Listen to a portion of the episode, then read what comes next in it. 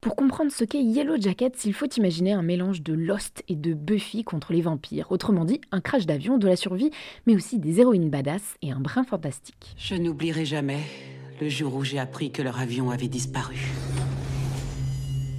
Alors, à votre avis, qu'est-ce qui s'est vraiment passé là-bas? Les Yellow Jackets du titre, ce sont les joueuses d'une équipe féminine universitaire de football dans les années 90. Sur le chemin d'un match crucial, leur avion se crache en pleine nature. Pendant 19 mois, les survivantes et trois garçons devront se débrouiller en pleine forêt malgré le froid et la faim. 25 ans plus tard, quatre d'entre elles sont toujours là, ont repris le cours de leur vie, mais n'ont jamais raconté ce qui s'était vraiment passé pendant ces 19 mois. On s'était mis d'accord. Un minimum et éviter au maximum le feu des projecteurs. Mais la vérité, c'est que l'avion s'est écrasé. Plusieurs de mes amis sont morts. Pour ceux d'entre nous qui ont survécu, on a crevé de faim et prié pendant 19 mois jusqu'à ce qu'ils finissent par nous retrouver.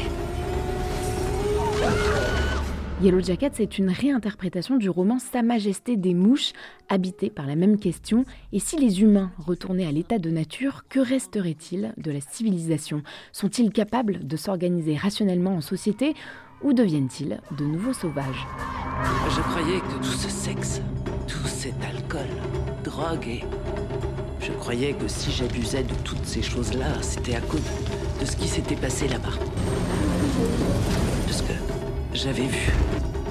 Porté par un casting exceptionnel, Yellow Jackets arrive parfaitement à mélanger les genres, tantôt thriller horrifique, tantôt teen show à l'ancienne, et bien sûr du survival un peu partout.